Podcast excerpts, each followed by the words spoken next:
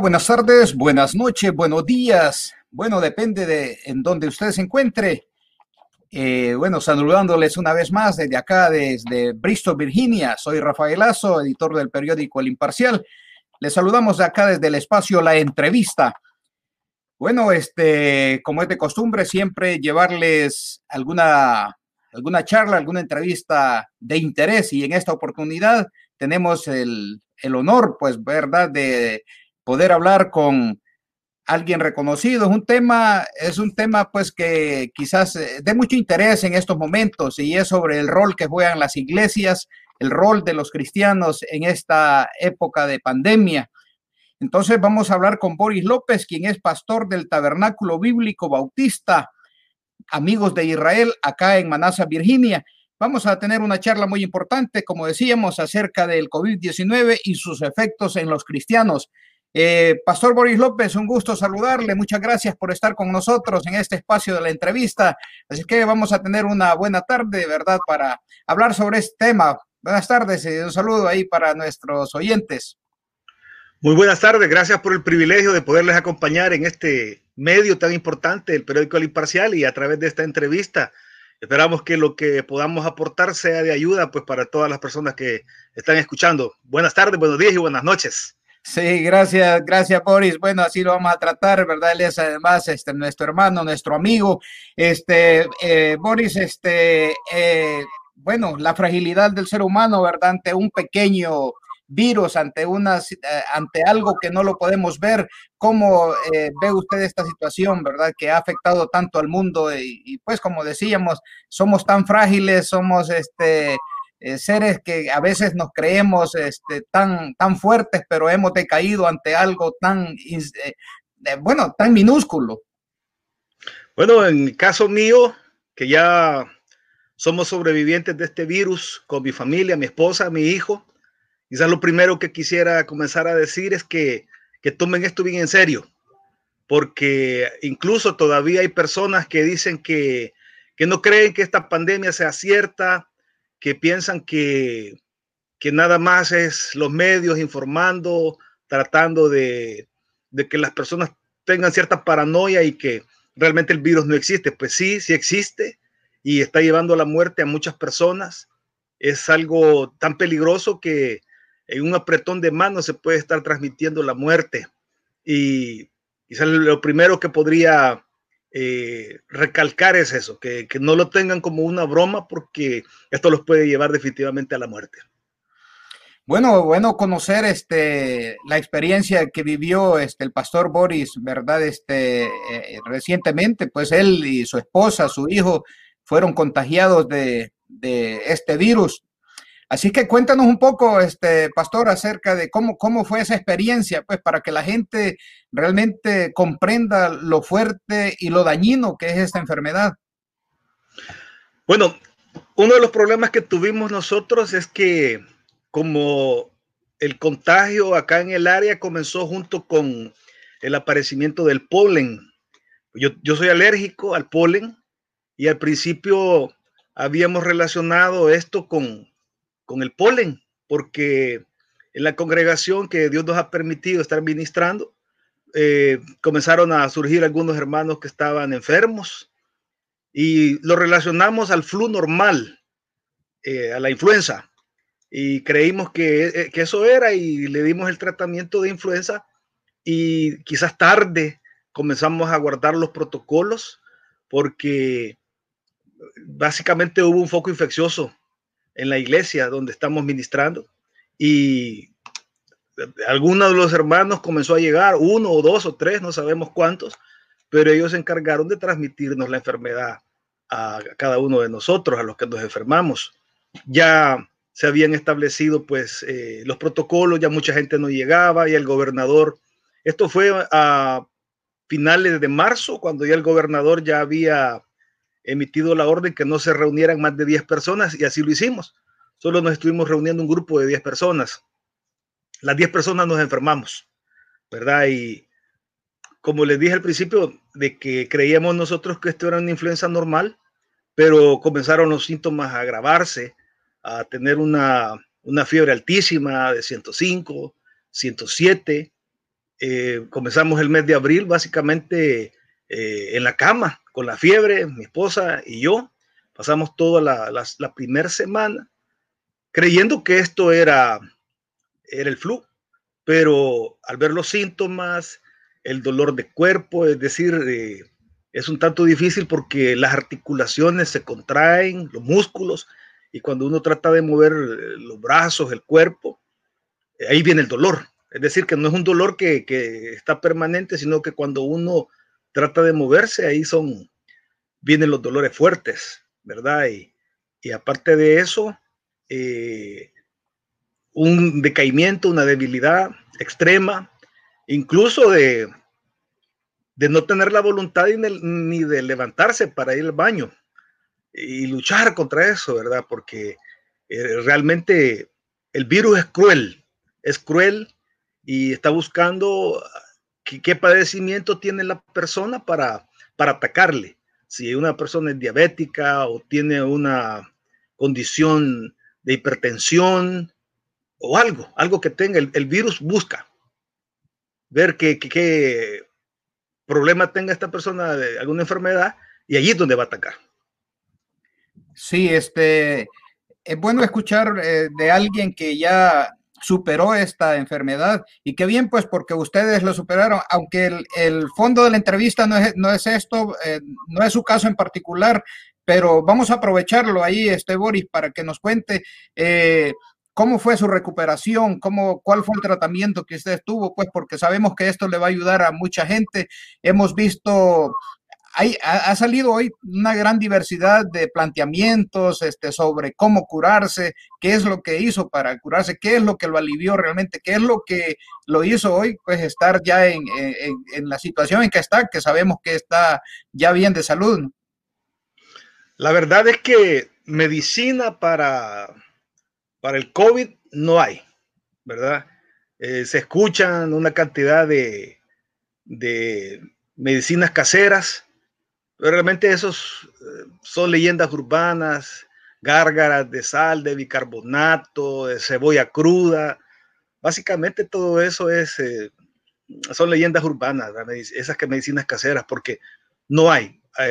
la, la, única, la única salida es qué tan preparado el cuerpo con el sistema inmunológico para poder enfrentar la, el virus. Si la persona está fuerte con su sistema inmunológico, va a poder sobrevivir. Si una persona no tiene una, suficiente preparación en su, en su inmunidad, definitivamente que la va a pasar mal o incluso, pues como hemos visto, ya solo en Estados Unidos tenemos casi 125 mil muertos pues ese es el desenlace fatal, ¿verdad? No hay medicina, nada más descansar. Eso es, eso es, lo primero, porque mientras más esfuerzo se haga, los pulmones, que es básicamente donde se aloja el, virus, es eh, eh, donde el, el, virus va a comenzar a secar los pulmones y los va a comenzar a comprimir, y al comprimirlos, los hincha, de modo que la caja torácica no puede eh, no tiene la capacidad de sostener los pulmones por el tamaño, por el tamaño del, que ha tomado los pulmones en ese momento y, la respiración presenta problemas. Entonces eh, es donde comienza la falta de aire. Entonces, lo mejor es no hacer ninguna actividad física, estar acostado, esa es la mejor forma, y dejar que, que el sistema inmunológico se encargue de repeler el virus y tener mucho cuidado en eso, descansar y no esforzarse, no, no correr porque les puede ocasionar un, mismo paro respiratorio por la falta de oxígeno, porque los pulmones no están trabajando al, al 100%. ¿Usted y su familia, su esposa, su hijo no estuvieron entonces hospitalizados? Pues y quisimos ir al hospital, pero nos pasó lo que a muchas personas les ha sucedido que... Y perdón, y perdón, le pregunto esto porque mucha gente eso es lo que teme ir al hospital, pues dicen, no, en el hospital me van a entubar y, bueno, y, y, la situación es que la mayor parte de gente que va al hospital como que muere, hay, hay una cierta contradicción ahí, o sea, en ir o no ir, ¿verdad? Eh, lo que sucede es que hay una evaluación de parte del médico el médico estipula a una persona que, está grave y que sabe que, no va a sobrevivir eh, sin un respirador.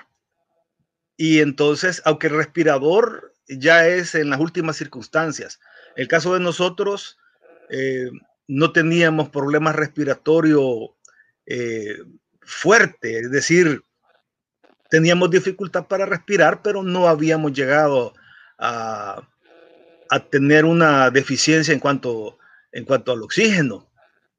Y al hacernos la evaluación nos dijeron, no, regresense a su casa, ustedes no, ya, ya nos habían hecho la prueba de que teníamos el virus y que a la vez ya, ya habíamos comenzado a generar anticuerpos. Entonces, eh, la parte médica dijo que nosotros nos regresáramos a la casa, que nos encerráramos 14 días, que no viéramos a nadie, que no abriéramos la puerta.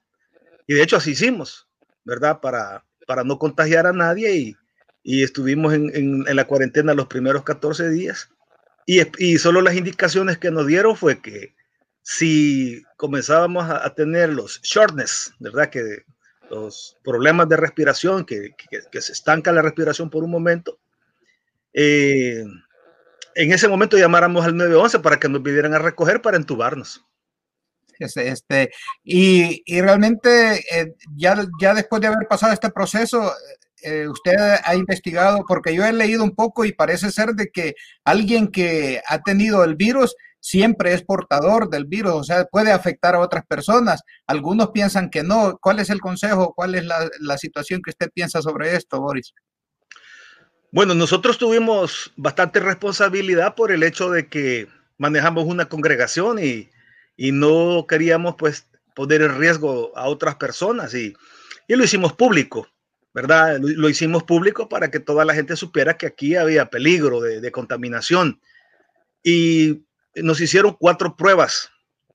La primera prueba que fue el 13 de abril salió positiva. La segunda prueba que fue el 27 de abril también salió positiva y las otras que fueron en mayo, eh, nos hicieron una el 17 de mayo, que es el 13 de mayo exactamente, salió negativa ya.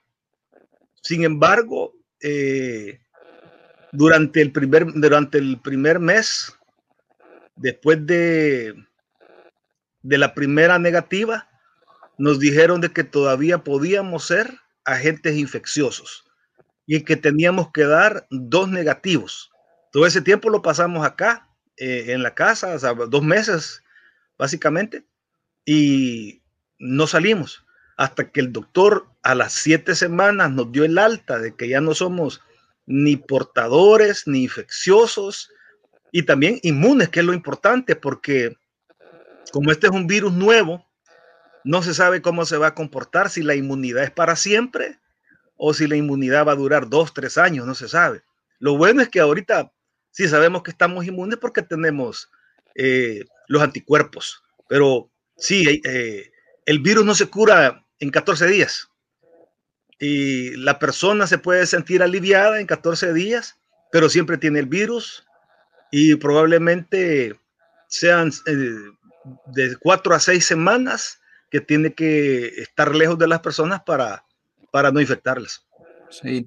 Eh, bueno, este, Boris, realmente vemos que la iglesia, eh, pues, este, ha sido afectada en esto, ¿verdad? Y ya también, yo creo que escuchar su historia, así, eh, pues, hay muchos elementos y buenos para, para conocerlos, pero hemos visto, por ejemplo, ya un pastor acá muy reconocido acá en Manazas, el pastor Roberto Hidalgo, que murió esta semana, él era el pastor de la iglesia Betel, una iglesia, una iglesia muy grande. Este, eh, ¿Cómo veo esta situación pues, este, que se está viviendo dentro de las congregaciones? ¿Realmente eh, existen las posibilidades de poder congregarse o, no? ¿Cuál es la, eh, la situación que usted puede decirle a la gente? Más bien, y usted como también que ya vivió esta, esta enfermedad, ¿verdad? Este, vemos, nos enfrentamos a algo difícil. Definitivamente, esto es parte de los tiempos postreros. La escritura pues nos menciona de que en estos tiempos, en estos tiempos finales, vamos a escuchar de, enfermedades, de plagas, de muerte. A raíz de la profecía bíblica, nos damos cuenta que, esto no nos ha tomado a nosotros inadvertidos, porque ya lo estábamos esperando como iglesia. Lo hemos venido predicando durante tantos años de que en estos tiempos, pues, eh, habrán pandemias mundiales y ya se, pues esto es parte de lo que en la Biblia se conoce como el principio de dolores. Eh, en la iglesia, eh, yo recomiendo que solamente se congreguen los que ya sobrevivieron, ¿verdad? Los que ya están inmunes. Y si se tiene la posibilidad de tener un espacio al aire libre y el pastor puede predicar al aire libre, pues esa es la mejor idea, o hacerlo como, como lo están haciendo muchas iglesias americanas que tienen un espacio grande en el parqueo y hacer a través del, del drive-thru, ¿verdad? A través de predicarles a todas las personas en sus vehículos, para no dejar de escuchar palabra de Dios, porque definitivamente que a través de la, a través de escuchar un mensaje, a través de la, del internet, no es lo mismo que hacer presencia como iglesia de Cristo. Entonces, mi recomendación vendría a ser que si se, si se puede cumplir el protocolo de la distancia social y las personas que van a la iglesia eh, usan su mascarilla, los que no se han enfermado. Y en esto hay una situación, porque hay muchas personas que ya se enfermaron y no saben, porque fueron asintomáticos. Entonces, eh, lo mejor es eh, hacerse el examen y saber que ya le dio para poder congregarse, porque actualmente acá en los Estados Unidos se reporta, bueno, en el mundo entero se reportan 9 millones de personas contagiadas pero es personas que dieron positivo. Es decir, que habrán otros millones de personas que no saben que ya pasaron la enfermedad. Nosotros hemos hablado con personas y nos dicen, no, a, mí lo único que, que, me dio fue una gripe, pero perdí el olfato y perdí el gusto. Ese es un, ese es un, un síntoma clarísimo del COVID. Entonces esa persona ya le dio y hemos mandado a personas a que se hagan el examen y han dado positivo. O sea que no se dieron cuenta que estuvieron enfermos. Sí, este, ayer nada menos hablaba con una persona que estuvo enferma con algo así como usted menciona, pero fue en diciembre. Entonces él me dice, yo creo que eso estuvo, porque él estuvo como 14 días. No se ha hecho la prueba, ¿verdad? Pero, pero él piensa de que tuvo el COVID. Yo les recomiendo que se la hagan, porque ni la CDC, ¿verdad? El Centro de, eh, de epidemias, ¿verdad? De control de enfermedades, sabe exactamente cuándo entró el COVID, porque lo ubicaron al principio en, Seattle, luego lo ubicaron en, Los Ángeles, que había sido en diciembre, eh, el primer caso. Como no sabían del virus, hubo personas que ya, las, ya murieron, ya fueron enterradas y no se supo si murieron de, de COVID. Entonces, probablemente también hayan personas que se hayan infectado en diciembre. Entonces la recomendación es, hágase la prueba para darse cuenta que ya le dio y salgan de la duda y así puedan caminar tranquilos. Sí, perfecto. Bueno, para los que se acaban de enlazar con nosotros y los que lo puedan hacer posteriormente, estamos hablando con el pastor Boris López, que es pastor del Tabernáculo Bíblico Bautista, Amigos de Israel, acá en Manassa, Virginia. Y estamos hablando sobre el COVID-19 y sus efectos en la comunidad cristiana. Boris, este es eh, un virus que no discrimina a nadie, pues este no hay aquí no hay rico, no hay pobre, no hay eh, blanco, no hay moreno, no hay asiático, no hay raza, etcétera. ¿Cómo se ve bíblicamente esta situación? Pues, ¿verdad? Donde realmente eh, está para todos, ¿no? Nadie puede decir me voy a escapar. Ese es uno de los problemas graves que tenemos en este momento, que hay gente que cree que no se va a enfermar y lamentablemente el virus es un peligro y hay que tomar conciencia. Eh, vemos en las noticias la gente que hoy que se están abriendo las fases de, reactivación en todos los estados, en nuestros países, en Latinoamérica, la gente ha tomado un, rol irresponsable. ¿Y qué es lo que está ocasionando esto? Una cantidad de, personas contagiadas. Eh, registramos un millón en una semana. Nos costó, bueno, llegamos en dos meses y medio al millón de contagios en el mundo. Esto en las últimas dos semanas se han registrado un millón por semana. Es la misma irresponsabilidad de las personas y hasta que están en el problema se dan cuenta, esto era real, esto es real, es decir, esto es como la muerte, ¿verdad? Que nadie, nadie se muere en la víspera, ni nadie, los que se murieron ayer tenían planes para hoy y hay que tomar conciencia de que esto es grave, ¿verdad? Y en la iglesia nosotros no hemos levantado ninguna campaña para que la gente se vuelva a congregar hasta que sepamos realmente qué es lo que, lo que las autoridades van a decidir y nosotros como iglesia también, porque tenemos muchas personas eh, que tienen ya algún problema de salud y que son muy vulnerables para, para el virus y que al llegar el virus probablemente pues no sobrevivan. Hay muchos planes, muchos proyectos que el hombre se traza, Boris, pero ¿cómo queda pues ante esta situación donde realmente todo eh, ha quedado este, colapsado, todo ha quedado pues parado, ¿verdad? Y bueno, y así vemos la economía parado y, a veces pues la, nos lleva a reflexionar cuán eh, importante es estar cerca de, Dios siempre en las buenas y en las malas y a veces solo, solo se busca en tiempos así este, de angustia. Sí, y, quizás ni tanto, porque uno esperaría que las personas ante estas señales que nos, que nos da los tiempos del fin, que ya está en la escritura, que está establecido, que hemos predicado, pues uno esperaría mucha gente arrepentida y buscando del Señor, pero no ha sido ese el caso. Eh, hemos visto muchos distractores, como por ejemplo el caso de, de George Floyd. Las personas prefieren estar en la calle protestando y no acercándose a Dios. Es decir, la humanidad entera está desenfocada completamente y no tienen conciencia de que tenemos una vida que se va a acabar y que tarde o temprano nos vamos a encontrar en una realidad que quizás nunca quisimos enfrentar, que es saber que hay un Dios creador, un Dios creador que está esperando que regresemos a Él, porque Él nos ha dado su espíritu. Y el, y el día que nosotros muramos, creyentes o no creyentes, ateos o inconversos o conversos, tienen que presentarse delante del Creador. Y este es un, descuido terrible en, la humanidad, porque lo cierto es que hay un Dios de los cielos.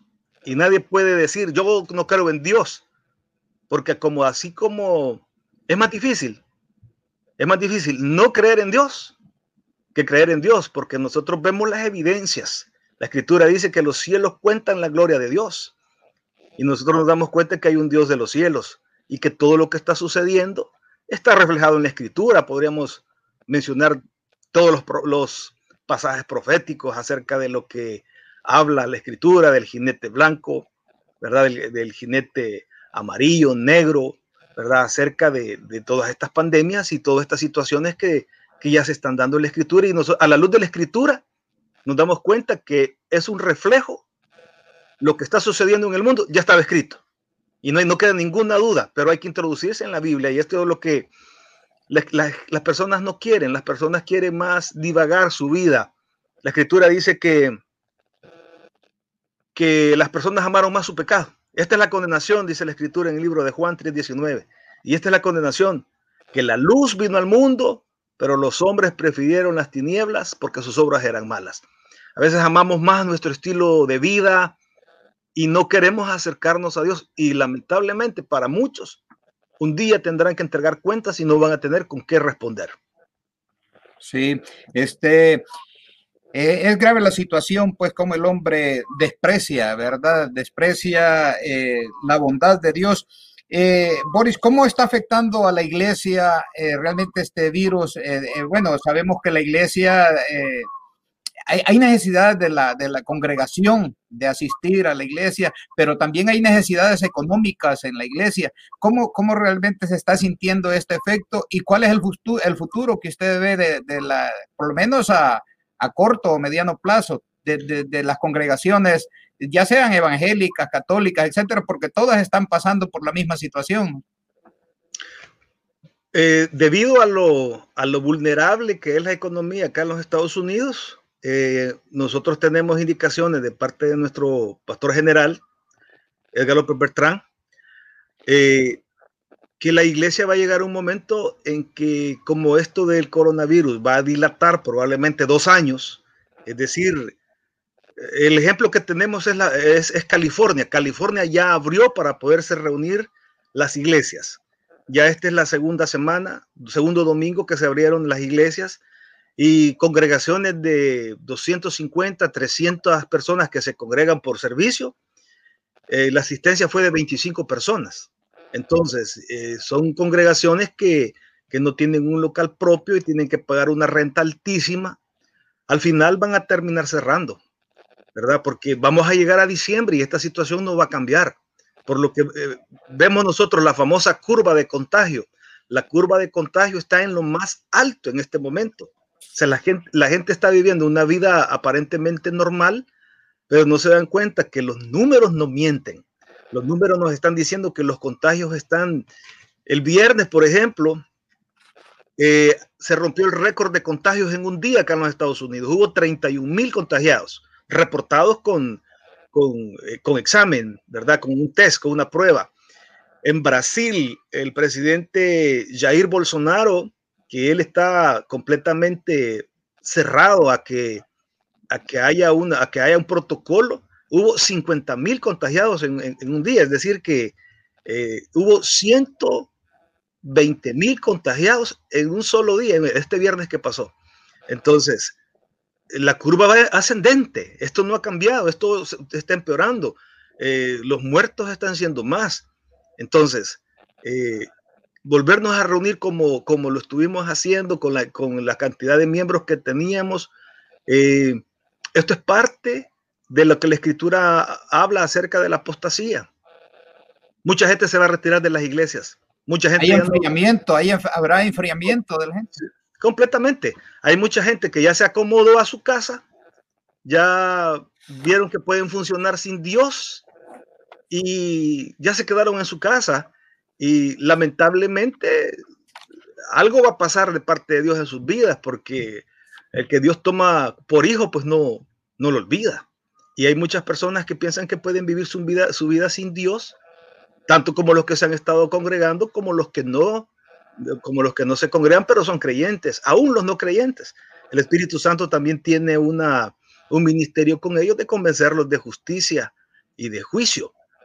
Pero el futuro que nosotros vemos es eh, nada alentador, nada alentador y mientras podamos, este, como congregaciones, como iglesias locales, eh, salir con los gastos, vamos a seguir adelante. Eh, hay algunas personas que, que, aman su ministerio, aman su iglesia y, están aportando desde de, lejos, ¿verdad? A través de, de, otra forma de ofrendar, de diezmar.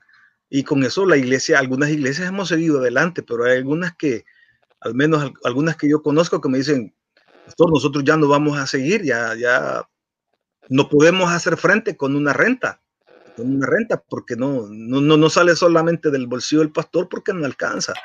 Pero muchas iglesias ya se está viendo que esta situación, el desánimo se ha apoderado de las personas y es parte de la, de la misma escritura. El amor de muchos se enfriará, la apostasía vendrá y la escritura dice, encontrará fe el Hijo del Hombre cuando regrese. También nos damos cuenta de que hoy nos vamos a dar cuenta quién realmente es creyente, el que persevere. Ese es creyente, el que, el que ha nacido de nuevo. Este, yo pienso de que, de que este virus ha venido a ser un colador. Ha venido a separar los hombres de los niños. Ha venido a mostrar quién realmente ama su ministerio, quién realmente es creyente, porque el que es creyente le va a hacer frente a esta situación de una u otra forma. Bueno, pero aquí en los Estados Unidos parece ser de que eh, hay, o se han aprobado alguna subvención, algunos créditos o préstamos para las iglesias o no, Boris? Sí, las iglesias también eh, son manejadas como corporaciones, es decir, es una corporación normal, es una INC. Todas las iglesias que estén, que estén pagando payroll, de igual forma pueden, pueden aplicar a este préstamo que dio el gobierno del, del, del PPP, ¿verdad? Del, del Payroll Protection Program pueden aplicar, pero eso es solo para cubrir eh, básicamente a las personas que estén trabajando como empleados, porque las personas que trabajan en las iglesias son empleados comunes, normales, con todos los descuentos.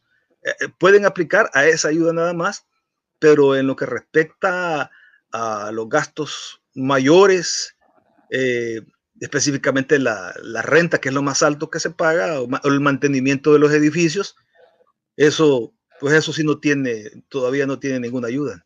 Sí, hay muchas iglesias acá en, el área, pues y en El Salvador, bueno, en todo el mundo podríamos decir de que realizan lo que se le llama reuniones familiares, células, etcétera. Eh, ¿Cómo ve esta situación? ¿También están eliminadas todo este tipo de, reuniones? Yo, sí, porque estos son unos focos, son, son unos lugares de, contagio.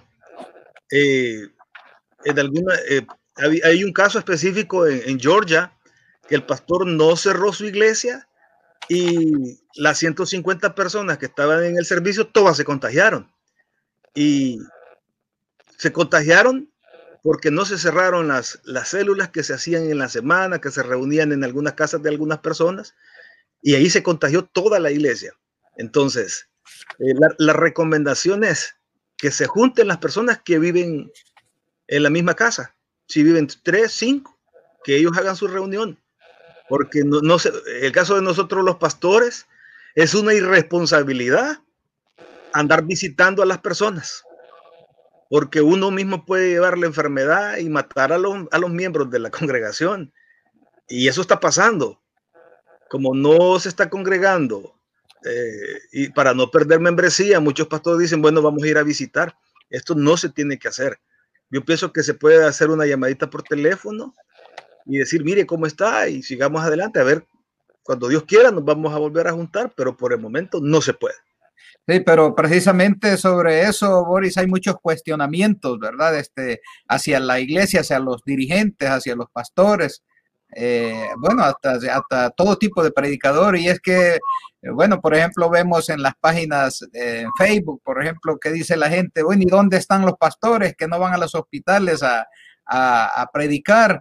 Y otra también de las interrogantes es que se hace la gente, es este, eh, ¿dónde están los milagros de los pastores que pues, hemos visto pues en gente que, que, que sale las, en la televisión haciendo grandes milagros? Y otros también, la, ¿dónde están los, los profetas, verdad? ¿Por qué no dijeron, no alertaron a la gente sobre estas situaciones? Eh, no sé cuál es su punto de vista sobre eso, pero sí, a veces lo que pasa es que hay gente como que eh, son los que a veces confunden a la, a la, a la, a la demás población, ¿no? Ahí hay tres puntos importantes. Sí, sí, claro. Número uno, hay, sabemos que hay una gran cantidad de charlatanes que están eh, aprovechándose de... Presentando un evangelio que no es, porque Dios no es evidente. Dios va a sanar a quien Él quiera. Dios no va a sanar a todas las personas. Dios va a sanar a quien Él quiera. Y en cuanto a dónde están los pastores, ¿verdad? Eh, pues nosotros recibimos del Señor que ninguno de nuestra congregación iba a morir. Y de hecho así pasó. Nadie se ha muerto. Nos hemos enfermado muchos y nadie, nadie falleció. Siempre hay una promesa de Dios. Siempre hay, hay un milagro. Hay personas que estuvieron mal, que estuvieron, tuvimos dos personas con, conectadas a respiradores y regresaron de, de esa situación difícil y que es una cantidad muy mínima la que, la que se salva después de estar con un respirador. Y Dios siempre hizo la obra a veces nosotros queremos ponerle un poquito de show al Evangelio y, Dios no es evidente. Dios va a hacer las cosas que Él quiere y va, y va a sanar a quien Él quiera. Y el hecho de ser pastor o de ser cristiano no nos garantiza de que no nos vamos a enfermar o nos vayamos a morir. Si la voluntad de Dios es así, pues nos vamos a morir. Pero lo, lo importante es esto, morir en fe, morir en Cristo, con una esperanza de salvación eterna. Sí, ¿por qué nadie este, alertó a través de una profecía, de decir esto va a ocurrir, este, y, algo, pues, este, pues porque somos testigos de mucha gente que sale y yo los, yo los califico como, califico como charlatanes, ¿verdad? Porque salen, realmente se les ve que no son personas eh, que hablen bajo la conducción de Dios y dicen son profetas, pero nadie, nadie pudo, y usted tal vez bíblicamente nos da la respuesta, ¿por qué nadie dijo este, esta situación se va a presentar en, en marzo o febrero del 2020, etcétera? Bueno, de hecho, la escritura nos enseña que en estos días, pues ya tenemos nosotros el cumplimiento de, todas estas pandemias. Es decir, a través de los estudios bíblicos nosotros eh, hemos venido aprendiendo que estas situaciones se van a ir presentando paulatinamente. Es decir, al menos los que estudiamos la Biblia, sí esperamos este tipo de pandemias, incluso esperamos cosas peores, como la recesión económica ah, en todo el mundo. En este país, que es el país más poderoso del mundo, este país va a tener un efecto de esta pandemia increíble, increíblemente malo. Quisiéramos tener nosotros, eh, como hablan estos pastores, de, de prosperidad y de bendición, pero no, lamentablemente la escritura se va a cumplir y vamos a llegar a tiempos difíciles. Cada día los días van a ser malos, porque la escritura así nos lo enseña. Entonces, los que estudiamos la escritura no tendríamos que haber hecho un anuncio, porque ya está anunciado en la escritura. Ninguna profecía es mayor a la que está en la escritura. Y si nosotros estudiamos la Biblia, Mateo capítulo 24, Lucas capítulo 21, donde le consultan al Señor acerca de cuándo será el final, el Señor da ciertas señales de cómo serán eh, los días finales, como una de las principales es el establecimiento del pueblo de Israel como nación, como país. Esa es una de las principales eh, señales. A partir de eso, habla él acerca de los principios de dolores, de terremotos, de huracanes. Hay gente que dice, siempre han habido terremotos, sí, pero no con la, no, eh, con la cantidad de o más bien eh, con la continuidad que están habiendo en este tiempo. La gente no está rastreando los terremotos, pero hay una página de Earthquake.org, que es del gobierno, donde está temblando en lugares como Utah, en lugares como Minnesota, donde no había temblado nunca y están registrando eh, temblores de 5 o terremotos que ya es de 6 grados para arriba. Y nosotros vemos que, que esto está sucediendo. Es decir, no teníamos que, esperar que se levantara un profeta y dijera, a ver esto, porque ninguna profecía es mayor que lo que está escrito. Y lo que está escrito nos dice que estas pestes, que estas muertes, que estos, que estos rumores de guerra, que estas guerras, todo esto ya comenzó a suceder. El fin viene, viene cerca y sin necesidad de ser sensacionalistas, Cristo viene pronto. Sí, pero en el pasado, este, Boris, se daban situaciones donde los profetas sí decían este, tal cosa y eso se cumplía, pues porque era una, una evidencia de que Dios realmente los escuchaba y pues para hacer ver que Dios no, no podía mentir. Bueno, no quiero hacer alarde de esto, ¿verdad? Pero hay tres clases de profeta. Sí. Eh, las raíces eh, eh, hebreas son Chosé, Roé y Naví. El Chosé es un profeta consagrado como dirigente, en el caso de Moisés. Moisés era un Chosé. A él se le había consagrado para dirigir y para entrevistarse con Dios, pero él no trajo una profecía bíblica específicamente. Eh, más bien era el, el Chosé era un, un dirigente político más que todo. El Roé, este sí, Jeremías, Daniel, Ezequiel, y vino palabra de Jehová, y ellos hablaron la palabra, y la palabra se cumplió. Este es el Roé. El Naví, el navíista, este es la clase de profeta que simplemente, que es el nuevo, el profeta nuevo testamentario, que simplemente aprende la palabra de la revelación que ya tenemos y la traslada a las demás personas. Entonces, el profeta navíista, que es el nuevo testamentario, este solo puede decir lo que está en la escritura, nunca va a decir más de lo que está en la escritura, pero sí tiene que aprender y está en la obligación de estudiar la escritura para poder eh, transmitir una profecía bíblica. Incluso la escritura dice que el que profetiza, hablando acerca del naví, del navíista, habla acerca de que profetice para exhortar, para edificar y para consolar. es decir, sin salirse del encuadre de la escritura. Puede recibir, podemos recibir revelación personal en algún caso. El Señor puede traernos a nosotros una, una revelación personal, pero jamás algo que se salga del contexto de la escritura. Interesante plática que estamos teniendo aquí con Boris López, pastor de la iglesia de aquí del Tabernáculo Bíblico Bautista, amigos de Israel en Manassas, Virginia. Y bueno, hablando sobre eh, los efectos del COVID-19 en la comunidad cristiana, ya sea tanto local como internacional.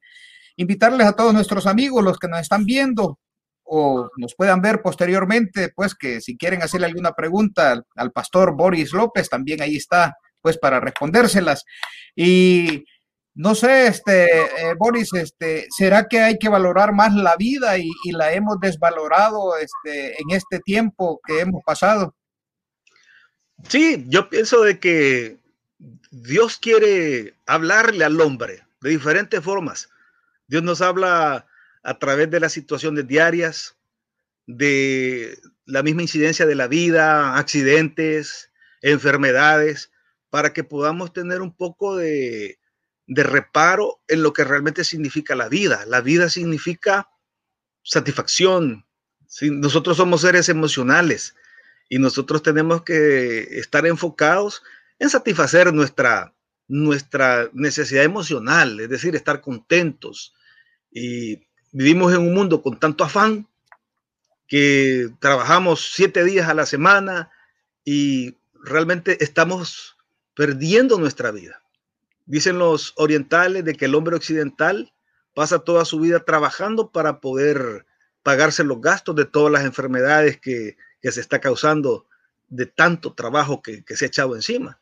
Es decir, una persona llega a, mediana edad y ya comienza con las enfermedades de algo que fue eh, un trato inhumano a su propio cuerpo. Entonces, a través de, este tiempo hemos reflexionado de que hay cosas mucho más importantes que hacerse rico. Ahí tenemos hijos. Nosotros, los hispanos, tenemos este grave problema con nuestros hijos que nuestros hijos están abandonados y tenemos una gran incidencia de drogadicción, de embarazos no deseados, de suicidios, porque las autoridades ocultan esto de los suicidios. Solo en una escuela durante este año que pasó, en una escuela hubo 20 suicidios. Esto no lo, no, no, no lo publican. Pero ¿por qué se dan estos suicidios? Porque porque no hay una orientación, no hay amor, no hay una familia que, se siente a la mesa a comer juntos, el papá llega, se va en la madrugada, eh, llega muy noche y no se ven. Y lo mismo para mantener el, gasto de la, de la, casa, también la mamá trabaja. Y los hijos se están creando en la calle sin nadie, sin orientación. Y hoy vemos niños eh, de adolescentes que están bien metidos en las drogas y con esto de la música se están cortando las muñecas para, en cierta forma, protestar por algo que no están viviendo como es la unidad familiar. Y en esto tenemos que tener mucho cuidado. Eh, Dios ha traído un despertar hacia la familia, tenemos que valorar la familia. Sí, este, Boris, ¿hay, hay alguna también eh, cuestionamiento que se hace para los cristianos? ¿Debe de temer el, debe de tener temor el cristiano o, debe ser eh, o debe calificarse como alguien, pues ya solo porque cree en Dios, alguien que tiene demasiado fuerza para no sentir el temor, no sentir el dolor? Yo pienso que los cristianos debemos de ser prudentes. No estamos nosotros eh, exentos de enfermarnos, no estamos exentos de, morirnos. Entonces, debemos de manejarnos con prudencia. Hay muchas personas que dicen, y si Dios está con ustedes, ¿por qué no abren la iglesia? Nadie se va a contaminar, ¿verdad? Nadie se va a contagiar de la enfermedad. Y es aquí donde Dios no se hace evidente, porque fácil sería eh, creer en lo, en lo espiritual si vemos descender un ángel del cielo y nos hable y nos dice, conviértanse. Yo creo que así sería fácil, pero la escritura misma nos enseña y nos dice que bienaventurados aquellos que sin haber visto creyeron. Y esa es la bienaventuranza, que nosotros no hemos visto y hemos creído. Y Dios nos ha manifestado.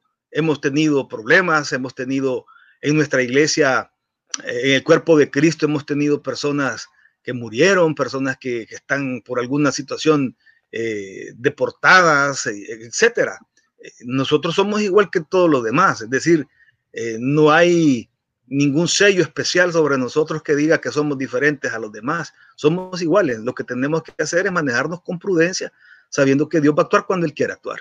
Sí, perfecto, eh, Boris. Eh, bueno, saludar aquí a don José Alvarado, presidente de Río Grande, creo que nos está viendo allá en El Salvador o acá en, en Maryland. Saludos, don José. Gracias por estarnos viendo. Hay una pregunta acá de Wilson Castellano. Este, dice, ¿estamos como iglesia esperando la segunda venida o el rapto? Bueno, esto es importante porque eh, a la luz de la escritura, eh, la palabra en griego es parucía, que se refiere tanto a la venida de Cristo como al rapto de la iglesia. Lo que sí es cierto es que son dos eventos diferentes. La escritura nos marca con respecto a que la iglesia será levantada en 1 Tesalonicenses 4, 13 al 17 habla y el apóstol Pablo dice que entonces que al sonar la trompeta, entonces serán, serán levantados los que ya murieron en Cristo. Y luego nosotros los que vivimos seremos transformados y nos juntaremos con el Señor para estar con Él en las nubes. Ahora bien, e, este evento se diferencia porque Cristo viene invisible en una nube a levantar la iglesia. Hay otro evento donde Cristo viene físicamente y viene a la guerra de Armagedón que se va a dar allá en el valle de Megido. Entonces, por esta razón, hay que hacer forzosamente una separación de los dos eventos. No es el mismo evento. La venida de Cristo no es el mismo rapto. El rapto de la iglesia ocurre siete años antes, siete años antes de la venida del Señor. Es decir, la iglesia en este momento está esperando el rapto, ser levantados por el Señor. En cualquier momento puede ser hoy en la noche. El Señor vendrá por su iglesia. Entonces estamos esperando el rapto de la iglesia. Al ser raptada la iglesia, pasarán siete años de 360 días hasta la venida del Señor, cuando ya se presenta físicamente, como lo dice en Mateo 25, que Él vendrá y apartará las ovejas y los cabros, los va a separar, entonces ya viene físicamente. Entonces esperamos el rato. Bueno, perfecto, ahí está la respuesta para Wilson, ¿verdad? Y bueno, para todos aquellos cristianos que tenemos dudas a veces, estamos oyendo la voz de alguien, pues, este, un teólogo, pues, porque sabemos que el pastor Boris López eh, ha estudiado la palabra de Dios y, eso es lo bueno, ¿verdad? Este, empaparnos de la palabra de Dios. Este, realmente se ha perdido el amor al prójimo y hay que enfocarnos mucho en eso, este pastor. Sí, definitivamente de que en los tiempos que vivimos, la escritura menciona de que por haberse multiplicado la maldad, el amor de muchos se enfriará. Entonces, hoy ya no estamos dispuestos a ayudarle al prójimo. Hoy estamos viendo por lo nuestro. Estamos viendo nada más por, por mi ego. Y es lo que marca la escritura. Es decir, eh, nadie está dispuesto a pagar los platos rotos de otro. Entonces, en ese sentir, nadie está dispuesto a que a, ayudar al prójimo porque también la misma ley nos pone en contra, porque podemos ayudarle a una persona y, tal, y por ayudarle nos estamos metiendo nosotros en problemas legales. Hoy la situación está bien difícil. Hay personas que por regalar una pastilla están en la cárcel. Entonces, la misma ley nos está a, nosotros evitando poder ayudar a las personas. Sí, perfecto. Eh, realmente eh, la situación es tan difícil que, estamos viviendo y este pero siempre el, cristiano debe tener esa esperanza, este pastor, siempre tener la esperanza de que Dios lo va a, sacar de, cualquier atolladero. Oh, claro. Eh, la esperanza se termina cuando, con la muerte, la esperanza de, de la vida, ¿verdad? Yo siempre manejo algo que oremos por los enfermos hasta el día que los tengamos que enterrar. Porque mientras haya vida hay esperanza y Dios nos manda a orar por los enfermos. Y, muchos se han levantado del hecho de muerte. Muchos no. No sabemos qué es lo que Dios quiere. Dios tiene un propósito diferente con cada persona. Cada uno de nosotros está en una condición donde Dios conoce los corazones y conoce qué es lo que va a hacer con cada uno. Y depende de eso. Dios examina, dice que Dios, dice la escritura que Dios pesa los espíritus y examina los corazones. Y aquellas personas que, que Dios dice, bueno, te voy a dejar acá todavía, porque dice la, la, escritura en Mateo que el hacha ya está puesta y el árbol que no dé fruto será cortado. Entonces, cada uno tiene una cuenta diferente, pero la esperanza debe de ser real en la fe, porque la fe es la certeza de lo que se espera, la convicción de lo que no se ve. Entonces, el creyente tiene que tener fe, mientras estemos vivos, confíe. Sí, que este, hay eh, algunas este, actividades eh, que se realizan en las iglesias y bueno, como cumplimiento o, para, sí, para cumplir las órdenes del Señor, por ejemplo, lo que son la, la Santa Cena que se realiza, los bautismos, eh, ¿Cómo quedan todas esas, eh, eh, todo, todo esto, pues, ante la imposibilidad de realizarlos en este, así como estamos en esta pandemia? Bueno, hay algunos protocolos que se deben de, observar hoy que se está, ah, que estamos en fase 2 acá en Virginia. En algunos lugares para entrar le toman la temperatura, le preguntan si ha, tenido tos, si ha tenido fiebre, examinan a las personas en base a esto también la iglesia puede eh, ejecutar estos, estos protocolos y, darle una observación a la persona para ver si, si no está enfermo. El, el caso mío, que yo ya pasé por la enfermedad y que sé que por este tiempo soy inmune, pues no tengo ningún problema para, para poder acercarme a las personas y cumplir con este mandamiento de, del bautismo.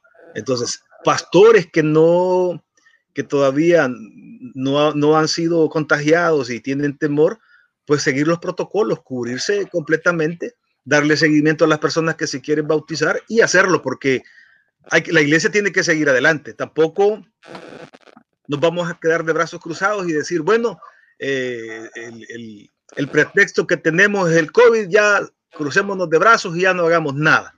Al contrario, eh, es cuando a través de, de, estos medios que Dios ha permitido, como, como el Facebook Live, como el Skype, como el Zoom, eh, estar haciendo este tipo de, contactos para mantener viva, eh, vivo el, don del fuego de Dios en cada uno de nosotros. Entonces, no se puede, no se puede hacer quizás en, masa, llevar toda la iglesia, pero, pero sí llevar a las personas que se van a bautizar, 10, 15, y saber que cada uno de ellos ha cumplido un protocolo eh, donde no, no van a estar enfermos y no van a contagiar a las personas en el momento de, de realizar la actividad y, y aún guardando la, la, distancia social en el momento de hacer el evento. Sí. Hay que volverse creativo quizás en esta, eh, en esta época, este pastor, pues aprovechar, como usted bien decía, los medios sociales y, y bueno, este, realizar las, eh, todos los sermones a través de, de, estas, de, estas este, eh, importantes, pues, de medios que, se han abierto. Antes era, era más difícil, ¿verdad? Pero hoy, donde quiera que esté alguien, puede, llevar, puede llegar a través de, de las redes sociales, ¿no? Sí, es una, es una gran bendición porque eh, todos los pastores nos hemos quedado a, a predicar la palabra como lamentablemente quisiéramos que la congregación estuviera eh, pendiente de los mensajes que se están dando, pero no. Eh, lo mismo que hablábamos al principio acerca de que mucha gente ya se relajó, ya se divagó y ya se dedicaron a, a, darle un poquito más de, de, libertad a la carne, ¿verdad? Ya hay, hay muchos hermanos que se les ha visto en, en, caminos que no son convenientes y ya no prestan atención a, los servicios. Y este es un fenómeno que eh, en, la, eh, en la asistencia que, que se tenía en las iglesias, la cantidad de personas que se conectan al servicio ha ido disminuyendo conforme va pasando el tiempo. Del 100% se empezaron a conectar 75, 50, y quizás a nivel, a nivel de los Estados Unidos, al menos en las iglesias hispanas, estamos en un 30 y un 40% de personas que se conectan a escuchar los mensajes de sus pastores. Pero los pastores están atentos a sus ovejas o, porque los llaman o, será por descuido mismo también de que el pastor o, o los líderes de la iglesia no, no interactúan, no, no se comunican con los miembros. Yo puedo hablar en mi caso personal y puedo decir que, la, que las personas ya se relajaron, ya se divagaron, ya experimentaron que, que pueden vivir una vida eh, lejos de la piedad y se están enamorando más del mundo y que tienen más tiempo, han tenido más tiempo de estar en la casa pero no es contradictorio esto, no es contradictorio sabiendo de que Dios nos ha dado una oportunidad, porque, por ejemplo, yo así lo veo, ¿verdad? Dios, este, al tenerme vivo después de, tanto muerto, pues, ¿verdad? Que, ha habido, eh, es porque Dios es bueno y Dios me ha dado una oportunidad. No debe de verse así la situación. Debería, debería, y cualquier persona diría, bueno, con esta prueba que ha venido sobre el mundo, las personas van a, correr y, buscar a Dios. Exacto. Pero no, la gente se está relajando y, al menos esta, este fin de semana ya pudimos notar la cantidad de reuniones, de fiestas, de personas que se estaban congregando y que decidieron hacer una fiesta. Entonces, eh, el, temor se ha perdido, la verdad. El temor a Dios se va perdiendo y, y la escritura se va cumpliendo con respecto a la apostasía y la falta de fe que, es necesario que ocurra en los posteriores tiempos, que es los tiempos que estamos viviendo ya. Sí, este, hay un tema también importante de lo que es la iglesia y es la responsabilidad social que tienen las iglesias. Ah, hemos visto muchas iglesias que se han identificado en este, bueno, principalmente las iglesias quizás que tienen alguna eh, fondos, ¿verdad? Suficientes, pero están respaldando a su membresía. Hemos visto iglesias que están ayudando. ¿Cómo ve esta situación? Pues, este, desde luego, pues son, son, repito, iglesias que quizás reciben muy buena cantidad de dinero para ayudar a sus miembros. Sí, hay muchas organizaciones, el Banco de Comida, eh, los Niños por el Hambre, que trabajan más que todo en el, en el área de de la costa oeste y utilizan a las iglesias como medios para canalizar estas ayudas, ¿verdad?